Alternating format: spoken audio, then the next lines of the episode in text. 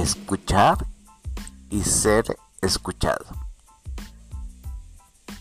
Tener conversaciones con temas relevantes, pertinentes, que propongan conversaciones que edifiquen y que construyen, esa es nuestra misión de ser.